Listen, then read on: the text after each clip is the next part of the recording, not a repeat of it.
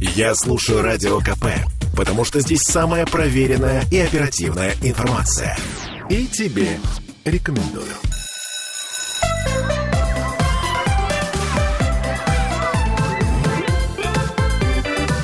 Родительский вопрос. 11.03 в Петербурге, и мы вновь возвращаемся в петербургскую студию радио «Комсомольская правда». С вами Ольга Маркина и Владимир Зиганшин, наш психолог. И э, сегодня мы э, решили, ну, в связи с появившимися новостями, ну и э, вообще профилактически, поговорить об очередных синих китах. О тех группах смерти, которые время от времени всплывают, э, и очень хотелось бы, чтобы таких новостей было меньше, и чтобы а, как можно меньше мы в принципе об этом думали и думали о том, что ну, каждый ребенок может быть подвержен воздействию какого-то стороннего манипулятора. А, Владимир, ну давайте начнем с того, что вообще, что, как, как это в принципе работает. То есть я, вот, например, понимаю, как работает финансовая пирамида, за счет чего завлекают, uh-huh. кого завлекают uh-huh. и прочее. Я как взрослый человек с, ну, что, что называется, выработанным критическим мышлением могу понять механизм и, э, так сказать, понимаю, почему меня это не затрагивает. Почему? Ну, потому что я понимаю, что это не, ну, как это сказать, тема для меня неинтересная, а, не созидательная. А почему работает с вашей точки зрения? Это... А, потому что люди всегда ждут волшебную таблетку и надеются на чудо. И, как угу. сказать, не очень угу. э, любят просчитывать на несколько шагов вперед.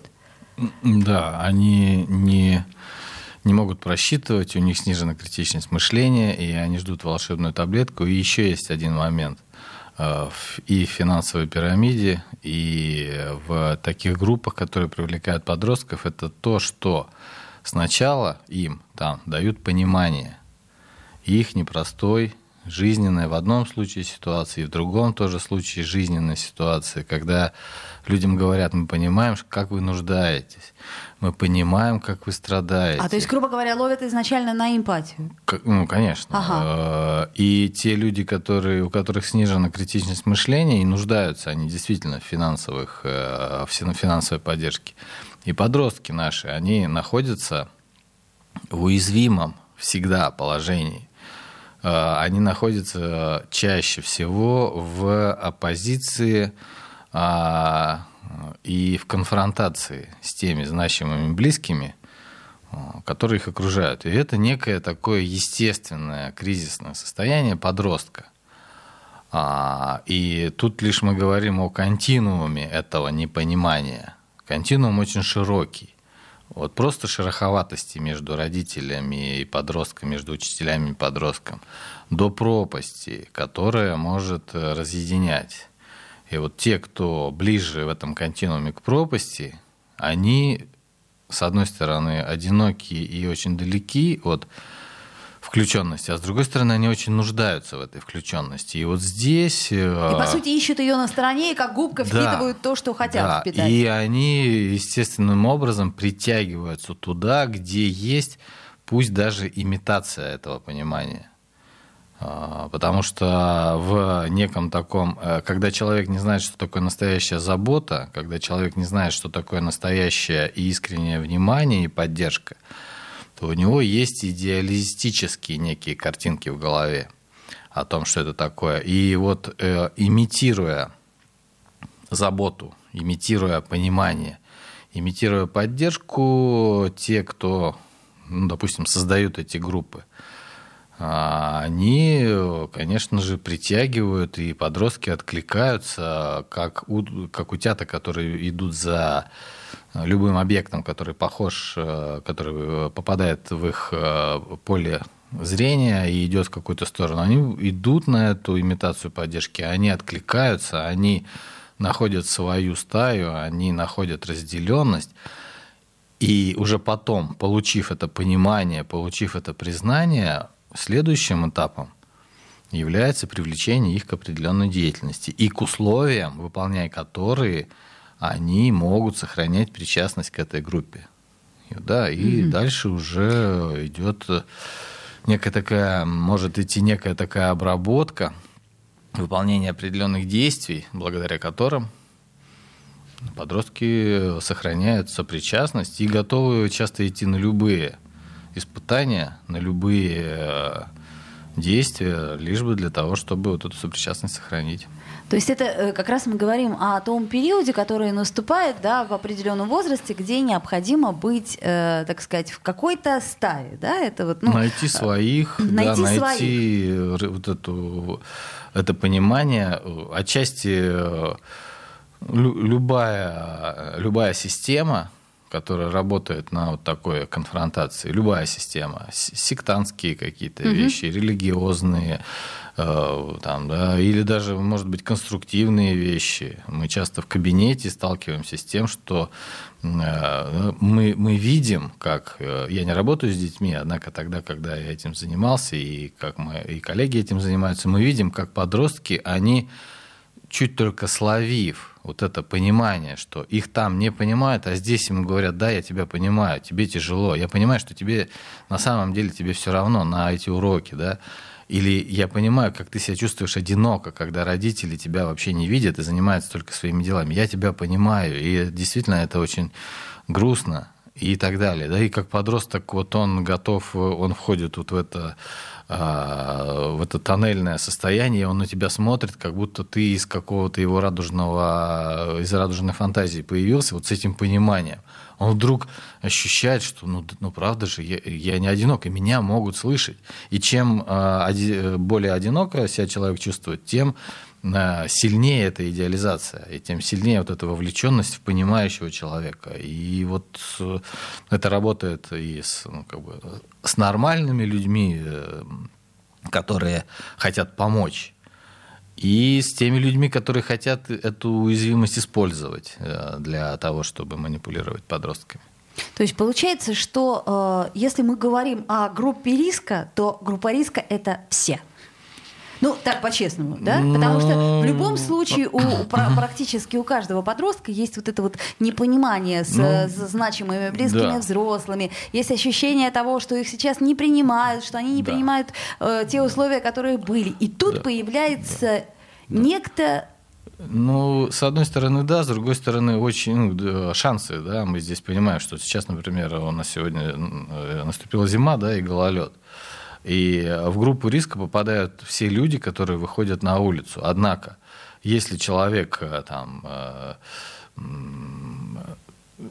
у него все хорошо со здоровьем, если он крепко стоит на ногах, если он сегодня позавтракал и надел нормальную обувь, и, в общем-то, он достаточно устойчив, то у него шансы, конечно же, есть упасть. Но они не так велики, как у человека, который, а, у которого кружится голова, который босой и а, в каких-то своих глубоких переживаниях вышел. Да? У того, тот скорее подскользнется и упадет. Так же и с этими группами.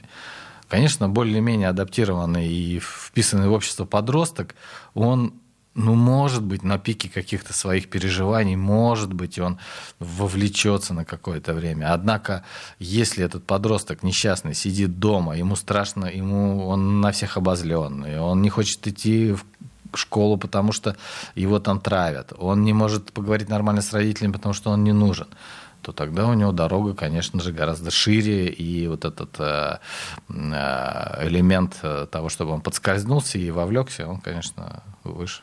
Но я в данном случае даже э, не останавливалась бы только на группах смерти, да, то есть я э, пытаюсь понять э, ту самую, как это сказать, проеху и ахиллесовую пяту, которую мы должны взрослые учитывать.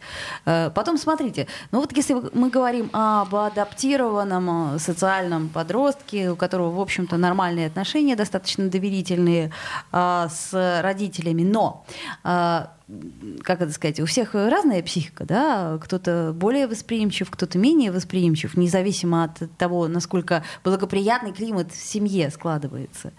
Я к чему говорю, что и в благополучной ситуации – кто-то с более лобильной психикой может э, легко повестись на...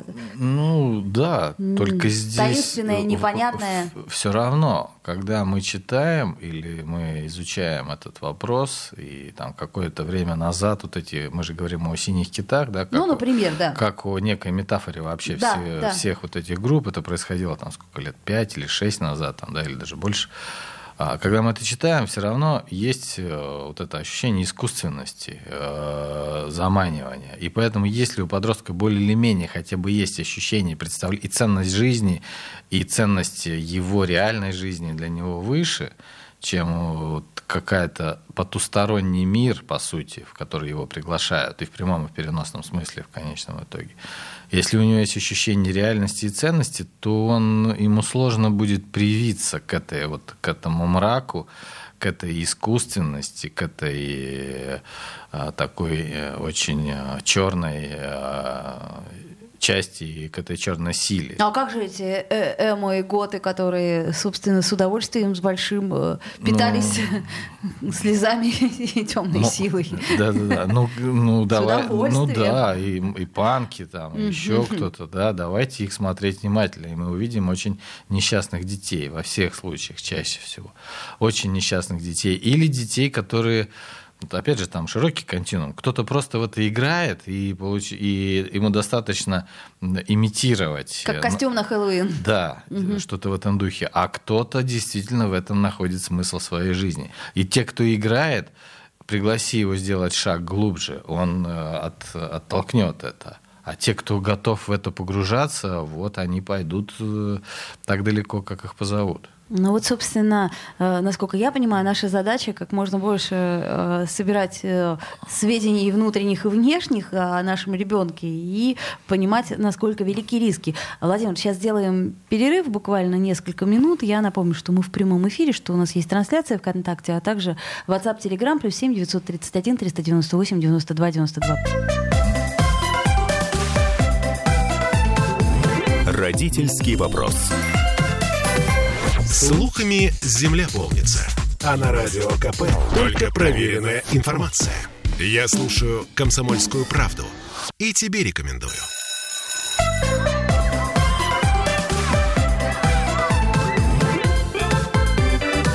Родительский вопрос годами Вновь с этим живет. Э, возвращаемся в эфир, и во время рекламы мы как раз говорили о том, насколько, в принципе, мысли о суициде для подростка свойственны. То есть ну, это нормально или нет, если ваш подросток время от времени об этом задумывается? Я тут, э, когда думаю об ответе на этот вопрос, э, э, приходит в голову, что это всегда будет не совсем однозначный ответ, не всегда будет правда. Если я скажу да, как бы однозначно да, что это нормально, то э, тогда я рискую э, подставить э, всех... Э, Психиатров, которые да, скажут, да, э, да, э. да, да, всех нужно обследовать и, и лечить таблетками.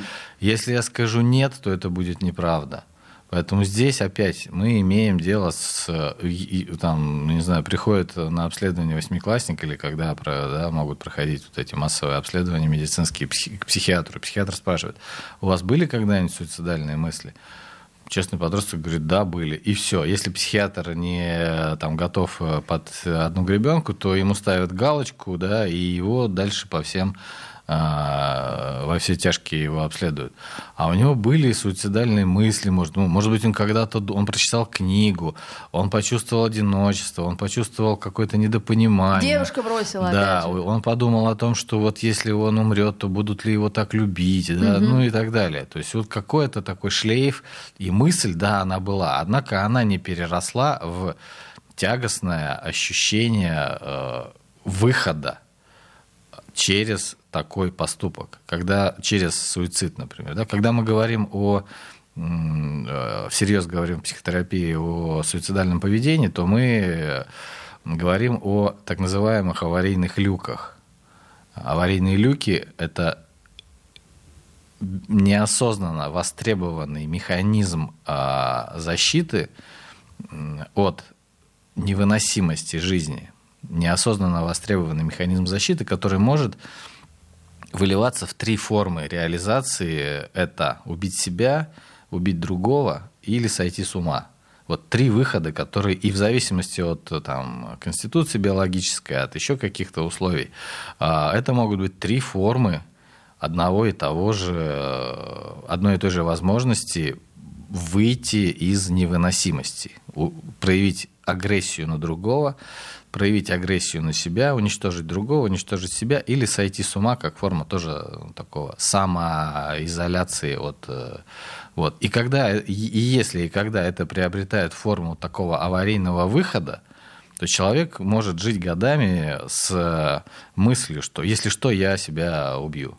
Или если что, я ну, там, о том, что я сойду с ума, редко так осознанно думают. Однако я могу попасть в психиатрическую больницу. Еще немножко, и я в психушку загремлю, ну, могут думать люди, находясь. Mm-hmm. Еще вот, вот если это продолжится, то я не выдержу, и я сойду с ума. Вот, да? Это как форма защиты от, э, когда достигается неприемлемость, невыносимость э, жизни. Так это конструктивная форма защиты? Конечно, нет.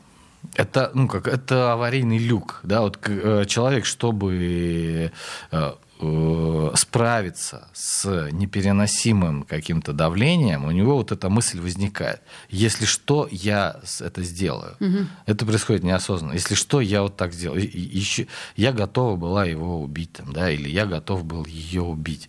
И все время, если что, вот иногда очень в деструктивных отношениях ребенок может говорить, подросток тот же может говорить.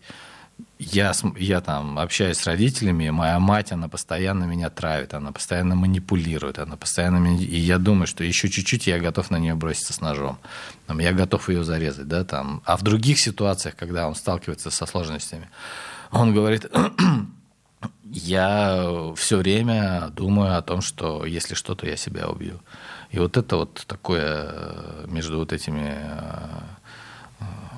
возможностями, если человек погружен вот в этот уже выбор деструктивный, то тогда, конечно, это суицидальное поведение, это суицидальное намерение, и это ситуация, в которой ему крайне показана медицинская помощь. Если же эти мысли возникают, как бабочка порхнула, ушла, да, чуть-чуть эмоциональный какой-то... Контрольную плохо написал? Ну, не то чтобы что-то случилось, или попал под какую-то волну, поговорил с ровесником, у которого тяжелая ситуация, словил какое-то свое недопонимание. И вот какая-то такая мысль прошла, она прожилась, а потом раз человек вынырнул и живет свою обычную жизнь. Да, это была э, мысль о суициде, однако это не был как аварийный выход, а это было на фоне ну, вообще исследования и самопонимания, и самопогружения, и какого-то кризиса, тогда, конечно, мы говорим, что ну да, это, в общем-то, бывает, это нормально и часто, и практически со всеми это происходит. Это две разные, э, качественно разные ситуации. А, насколько мы сами должны э, поднимать такого рода разговоры? То есть разговоры о суициде, разговоры о смерти, э, ну, новости какие-то появляются, стоит ли их обсуждать с ребенком? В каком ключе, если стоит обсуждать?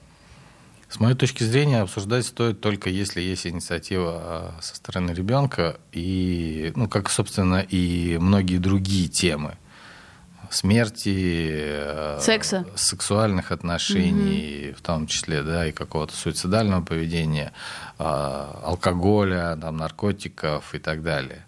Потому что мы рискуем а, привлечь внимание и вовлечь ребенка в то, что, о чем он еще раньше а, даже и не задумывался. О чем да? он раньше не задумывался, угу. или э, о чем он, может быть, задумывался, но пока не проявляет. Э, мы не знаем той степени заинтересованности. Да? Ребенок подходит у мамы спросить, откуда я появился, да?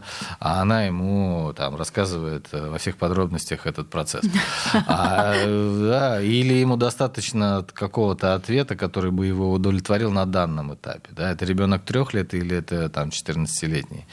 А, вот тут э, мы идем за интересом ребенка. Если мы видим, что ну, в целом нормально, и в целом его мало интересует. Или ну, да, часто родитель, который застает своего подростка там, с сигаретами, да, или там, с какими-то электронными, как сейчас это модно, вещами, то рассказывать ему, как э, люди умирают и вообще чем это пагубно, конечно, ничего хорошего это не приведет. Чем больше запуганность, чем, да, чем больше и ярче и агрессивнее рассказывают вот об этих вещах, тем больше себя подросток ощущает в тупике. Чем больше он в тупике, тем он напряженнее. Чем он напряженнее, тем ему скорее хочется это напряжение снизить, и в том числе через э, все вот эти деструктивные вещи. Поэтому мы, мы рассказываем, мы реагируем а не инициируем э, такого рода обсуждения. Да. Да, это понятно тогда, хорошо. А если, ну не дай бог, мы э, сталкиваемся с попыткой суицида, что делать дальше? Ну, понятное дело, что есть официальный путь, мы идем... Э, с попыткой суицида у близкого человека? У, ну, у ребенка, у, например, ребенка? да. Нашего подростка. Мы бросаем все, а мы его берем в охапку, садимся с ним, обнимаем его и э, пытаемся понять. Мы востребуем всю свою заинтересованность, мы востребуем все свое внимание, а откладываем свой страх э, куда-то подальше и э, агрессию свою куда-то подальше в сторону ребенка, который нас ну, там как бы да, подставил или что-то еще таким своим поведением. Мы это все откладываем, мы вовлекаемся в то, чтобы его понять, что происходит, э, что случилось. Мы готовы при этом, что ребенок не выйдет с нами на, на контакт. Что, что нас, скорее всего, и будет, Да, что он нас будет отталкивать, угу. что он будет убегать. Вот. И мы э, готовы ждать и принимать э, его отвержение. И искать возможность ему помочь и привлекать специалистов к этому вопросу, искать вообще точку входа. Потому что если мы вдруг жили-жили, и нам казалось, что все прекрасно, и ребенок проявил вот такое поведение, и для нас это было сильно неожиданно и абсолютно э, как снег на голову, то тогда, конечно же, высокая степень того, что мы вообще не знаем своего ребенка, и мы с ним потеряли контакт когда-то давно. Поэтому вот этот чудовищный кризис может быть точкой приглашения к тому, чтобы вообще понять, а как мы жили и что мы делали, и э, откуда это все взялось. Ну, понятно. То есть э, самое главное это убрать страх и... Э... Убрать страх и открыто пойти, а, открыто протянуть ему руку и открыто протянуть ему возможность помощи, понимая, что эту руку могут кусать, и что от этой руки могут отказываться, отворачиваться и всячески продолжать нам мстить, потому что часто э, суицидальное поведение – это одна из форм мести родителю за то непонимание, с которым, в котором живет э, подросток уйду без шапки в ночь холодную, да, и там, наверное, серый да. волк мне а встретится, без... и он меня, да. конечно, скушает. Потом без головы, да, уйду. Угу. Вот. Поэтому, конечно, это, ну, как, это крайне деструктивная форма, однако, диалога с нами через такой поступок сообщение нам. Ну, то есть чаще всего все-таки вот э, суицидальные попытки э, подростков, они ну, носят демонстративный характер, э, характер привлечения внимания. Или я ошибаюсь? Но это само, а, оно, это само по себе происходит, э, привлечение внимания. Однако это не продумывается осознанно тактика. Вот я сейчас чуть-чуть попробую. А, ну, чаще всего. Чаще всего нет понимания границ э, вот этого я съем две таблетки или я съем пачку таблеток, я встану на край там, девятого этажа. Угу. Это все происходит, э, вот, э, влечет вот это вот э, какое-то желание и не, невыносимость текущей ситуации. Давайте паузу сделаем, вернемся через несколько минут. Родительский вопрос. Я слушаю радио КП, потому что здесь самые осведомленные эксперты – и тебе рекомендую.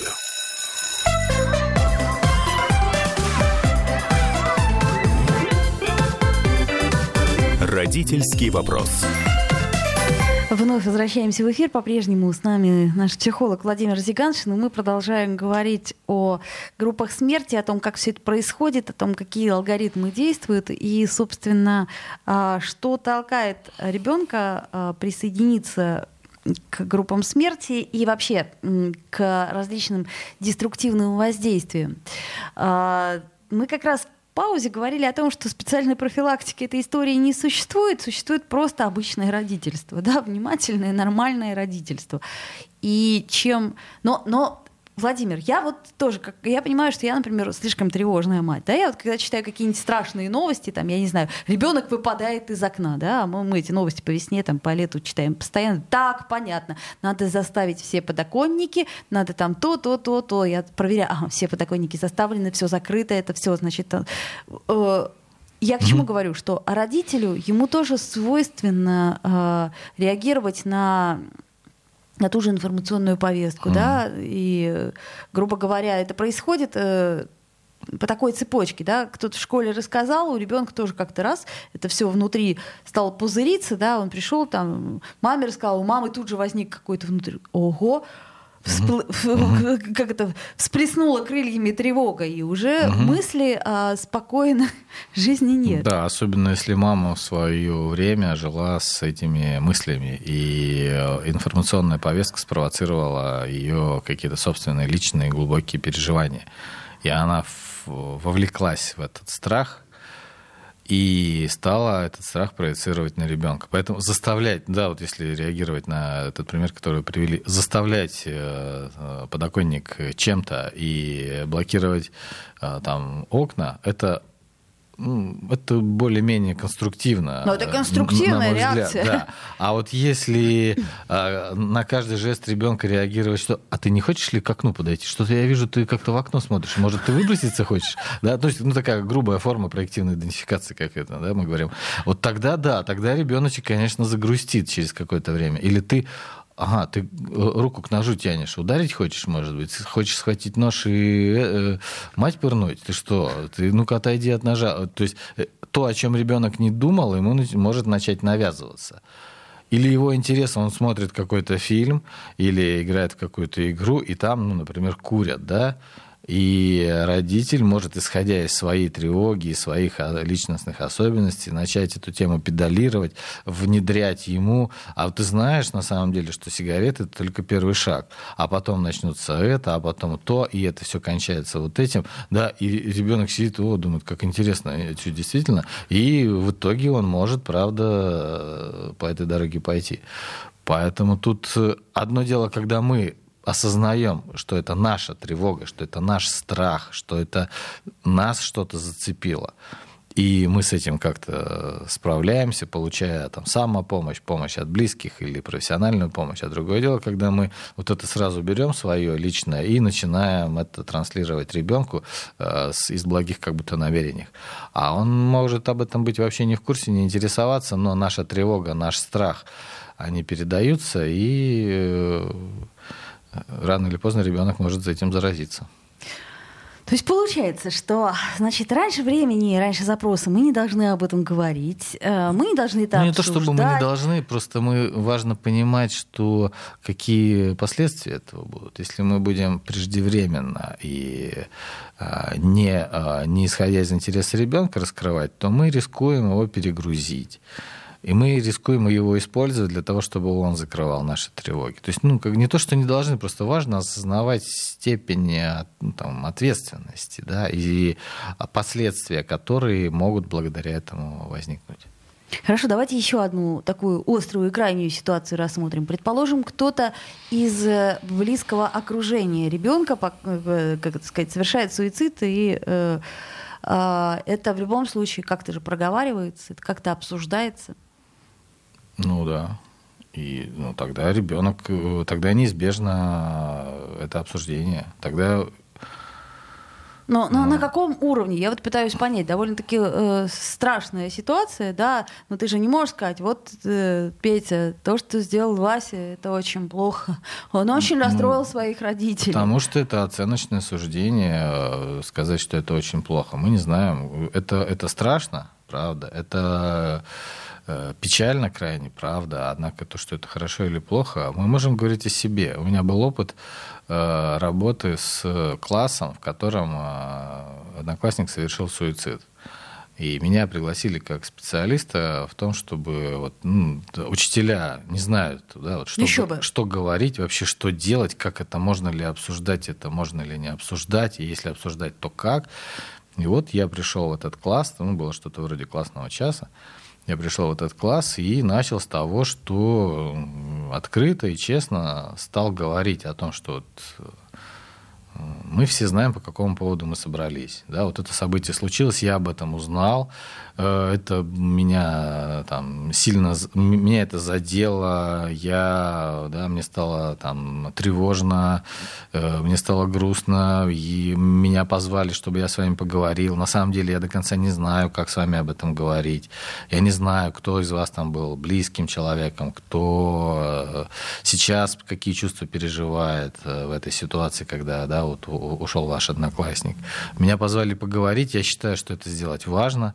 До конца я не знаю, как лучше это обсудить, поэтому я хочу вашу поддержку в, этом, в этой ситуации, в том, чтобы мы смогли с вами начать этот разговор, исходя из того, что с вами происходит. А не происходить не может ничего. Ну, естественно. Точнее, не, не, не может э, а, не быть какой-то реакции. Реакции да. не может не быть. И э, я там накинул пару вариантов, какие могут быть реакции. Да. Кто-то погрузился в самообвинение, потому что был с этим человеком на связи, но не смог там, предугадать, предусмотреть. Да, у кого-то есть чувство вины, скорее всего, по этому поводу. У кого-то есть страх, у кого-то есть какие-то свои собственные переживания такого же рода, да, и вот этот пример, он сильно мог задеть, ну и так далее. То есть ты идешь с самораскрытия и приглашаешь к тому, чтобы найти точки соприкосновения и точки входа. И у нас получился этот разговор, кто-то начал говорить, что ну да, как они были, да, вот эта вся траектория скорби, как кто-то был шокирован, как до сих пор кто-то не может это осознать до конца и не верит в произошедшее, как кто-то уже погрузился в чувство вины, как кто-то что-то еще и так далее. Да? То есть вот этот разговор, он э, случился и произошел, и мы не знаем, на самом деле. Мы идем как с открытым, э, с открытым концом этот разговор. Мы не знаем, что нам нужно сказать, потому что мы до конца не знаем, с кем мы имеем дело, с какой частью психики и с какими э, запросами, с какими эмоциональными состояниями мы будем иметь дело. Поэтому мы идем и все время внимательно наблюдаем, какой отклик, что от нас хотят, что, с чем сейчас ребенок живет. И реагируем на, уже на это, а не то, что так это плохо, так делать нельзя, все, не смей. И, и теперь ты будешь под замком да, нет, 24 да, да, часа да. в сутки, на если, всякий случай. Если что, приходи, и мы с тобой обсудим, и не вздумай, это все, вообще все плохо. Вот надо было ему лучше подойти к своим родителям, или надо было ему пойти там куда-то, и вот тогда бы это. Это все оценочные вещи, которые чаще всего не имеют э, никакого отношения к глубоким эмоциональным переживаниям. Но родители думают, ну да, вот все, я сделал все, что правильно, я молодец, я хороший, и при этом то, что ребенок остался один на один со своими мыслями, это уже не особо, не особо важно. Ну да. Но при этом, конечно, э, когда ты понимаешь, насколько серьезная тема, и что у тебя, в общем-то, тоже нет мысли о том, как ну, это пережить, как по- это преодолеть. Да, да потому э, что это Какие вопросы могут вот, возникать. Вот, да, спасибо за этот комментарий, что насколько серьезная тема, а, и в общем-то, и родители осуждать или, или педагогов осуждать сложно, что они не, э, в том, что они не знают, как и о чем говорить. Потому что это очень личная реакция чаще всего. Если у человека, как, грубо говоря, не проработана эта тема, им самим неосознанно, не как-то не пережито в своем собственном эмоциональном процессе. Ну, а чаще всего так и есть? А чаще всего так и есть. Если человек специально этим вопросом не занимается, то тогда действительно возникают только формальные какие-то комментарии. Ну, вы держитесь. Да, ну вы держитесь, это плохо, вот это какой ужас, никогда так не делай, э, как, и, каково теперь его или ее родителям, да, вот эта вот э, вся история. То есть, э, правда, очень сложно чувствительно, эмоционально и глубоко держать эту тему, быть контейнером вот со всеми этими чувствами и откликаться по ситуации, а не по каким-то формальным э, признакам на детей. Ну, еще раз, я напомню, что мы сегодня э, затронули алгоритм групп смерти, и, в общем, э, можно обратить внимание только на то, что э, наш подросток, он в любом случае нуждается в каком-то контр мнении, контрвмешательстве, да, то есть это нормальная история, когда человеку перестает быть комфортно все то, что было комфортно до сих пор и, э, как сказать, друг родитель становится не то чтобы врагом, но уже точно на данный момент чужим и не авторитетом. И вот тут, вот, на мой взгляд, очень важно, кто появляется в окружении ребенка. Э, важно и, собственно, с точки зрения социальных сетей, с точки зрения окружения. И, насколько я понимаю, чем больше э, подросток, молодой человек будет вовлечен в социальные сферы, мы говорим там, да, о той же школе, о кружках, тем э, меньше риск того, что э, затянет глубоко и может ну, кончиться плохо. У нас опять же, 10 секунд. Да, опять же, последовательность, э, она такая, что сначала ему хорошо, а потом он вовлечен. А, чаще всего так. Ну, в этом, в этом, собственно, и состоит да, самый страшный да. механизм, что дают эмпатию и дают то, чего нету в жизни. А, это Владимир Зиганшин, наш психолог. Родительский вопрос.